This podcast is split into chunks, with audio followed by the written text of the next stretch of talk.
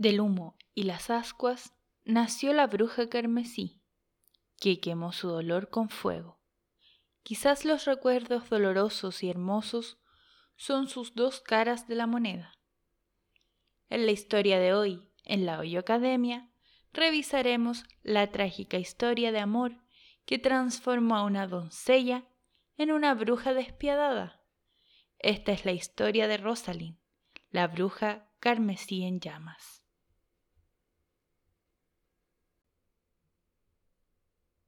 Si bien sus orígenes son desconocidos, sabemos que ella vivió en Mondstadt hace aproximadamente 500 años. Como doncella, le encantaba cantar y finalmente se enamoró de Rostam, quien le correspondía. Por aquel entonces, él pertenecía a los caballeros de Favonius, famoso como el cachorro de lobo. Desarrolló el estilo de espada que se practica hasta el día de hoy por la Orden de Caballeros. Rostam era amigo cercano y rival del gran maestro de la época, Arundolin. Rosalind, por su parte, fue aceptada en la Academia de Sumero, y poco antes de iniciar sus estudios, su amado le dio un reloj hidroeléctrico especial para llevar un registro de la cantidad de tiempo que estaría afuera. Sin embargo, el cataclismo golpeó mientras ella estaba en Sumero.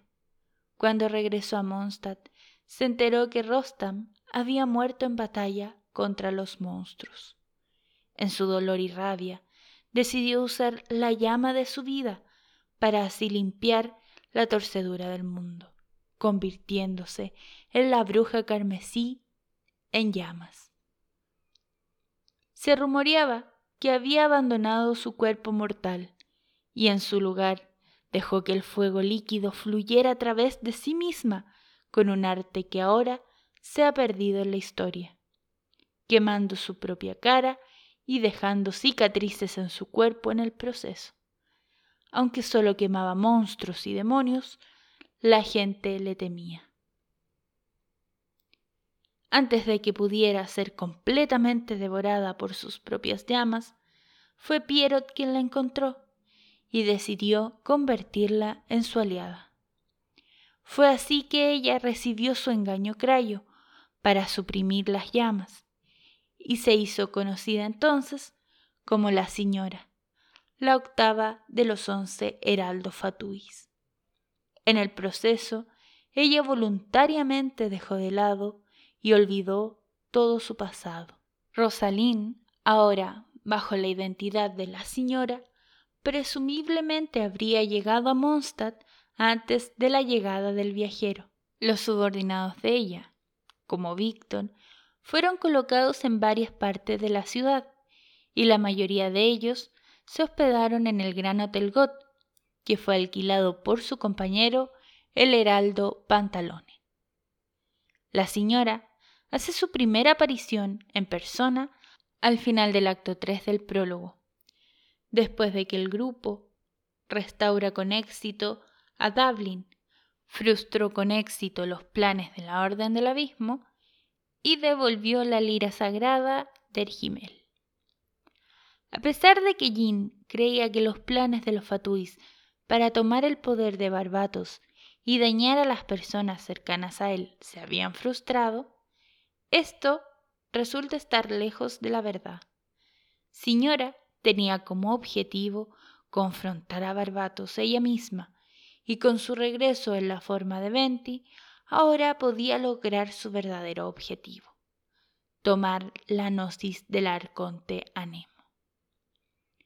Con este fin, ella, junto con sus subordinados, lo emboscan a él y al viajero afuera de la catedral de Mondstadt, dominando a Venti con los poderes de su engaño crayo, y dejando que sus subordinados mantengan al viajero inmovilizado. Con su objetivo completo, la señora se va con sus subordinados y deja inconsciente tanto a Venti como al viajero, asegurándose así de no dejar evidencias para que los caballeros de Favonius deban realizar una investigación seria. Es al final del capítulo 1 cuando la señora aparece nuevamente. Esta vez resulta ser el enlace entre Li, el arconte Geo y la arconte Crayo. Tartaglia, quien también había sido enviado a Libe, tenía la impresión de que debía tomar la gnosis por la fuerza tras derrotar a Morax. Sin embargo, y en realidad, esto era parte de un plan de Li para hacer que Tartaglia causara el caos en Libe y probara la capacidad de la gente de su nación y los adeptos para proteger la nación sin los poderes de su arconte.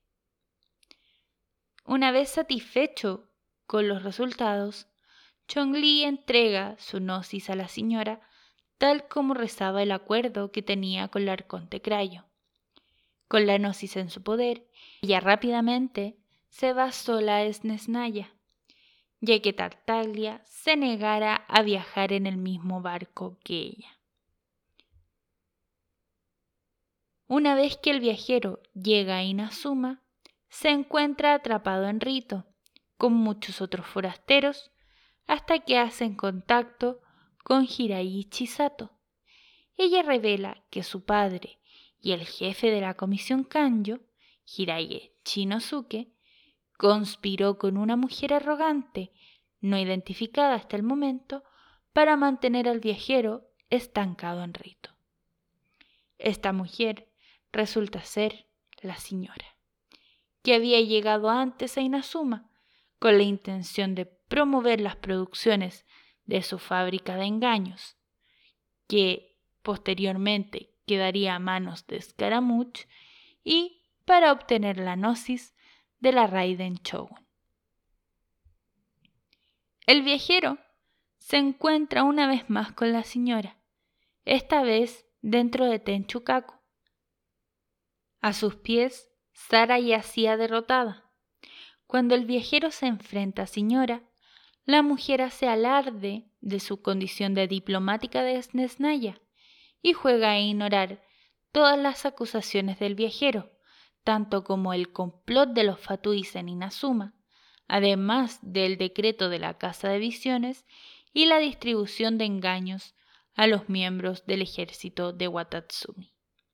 E incluso descarta el sufrimiento que la organización había causado tanto en Inazuma como en las otras dos naciones donde anteriormente se habían encontrado. Cuando la señora sugiere que el viajero podría instar la ira de la Shogun Raiden por irrumpir en Tenchukaku, el viajero desafía a la señora a un duelo ante el trono. La Shogun aprueba este desafío, arriesgándose a la desgracia y posiblemente incluso a la muerte por rechazar un duelo frente al trono, y confiada en sus capacidades para derrotar al viajero una vez más, la señora acepta. Durante este duelo, la señora encuentra que su engaño crayo no es suficiente contra el viajero y que no le está ayudando demasiado y por tanto lo desactiva, transformándose una vez más en la bruja carmesí de las ascuas. A pesar de esto, pierde el duelo, vuelve a su apariencia normal y cae de rodillas derrotada, considerablemente debilitada por la pelea. Según las reglas del duelo, el derrotado es ejecutado formalmente por el Muso no Hitotachi de la Shogun Raiden. Ante su inminente perdición, Señora pierde la calma y la cabeza y muestra una actitud histérica antes de recibir la estocada final por parte de la Shogun. El cuerpo de Señora se disuelve en cenizas, lo que deja al viajero y a Paimón muy conmocionados. Más tarde averiguarán que la búsqueda de la gnosis por parte de la señora fue completamente en vano. Esto porque ya Emiko nos revela que Raidenei le había dado su gnosis siglos atrás, después de completar su marioneta, la Shogun, y antes de entrar en el plano de la eutimia. Para cuando la señora conoció a la Shogun y se batió a duelo frente a ella con el viajero, ya Emiko ya había cambiado la gnosis por la vida del viajero, que había estado a merced de Escaramuch. Este último, habiendo obtenido el corazón que tanto anhelaba durante tanto tiempo y por el cual había sido creado, abandonó a los fatuís para perseguir así su más grande anhelo, convertirse en un dios. La muerte de la señora conmocionó a muchos fatuís, quienes expresaron su sorpresa por su fallecimiento. Algunos de sus subordinados en Inazuma permanecieron allí para vengarse del shogunato, mientras que los que se encontraban en otras naciones fueron llamados a Snesnaya para esperar noticias sobre quién sería su nuevo comandante heraldo. Por su parte, los heraldos restantes organizaron su entierro y comentaron sobre su fallecimiento, con Pulchinela decretando que los fatuís detuvieran su trabajo durante medio día para llorar su muerte. Ahora la doncella descansa, encerrada en una capa tras otra de hielo. Terminemos aquí con la absurda farsa de esta noche. Ahora mismo no tenemos una audiencia cautiva. Que todo sacrificio digno sea esculpido en hielo y que perdure para siempre en la nación de la Zaritza.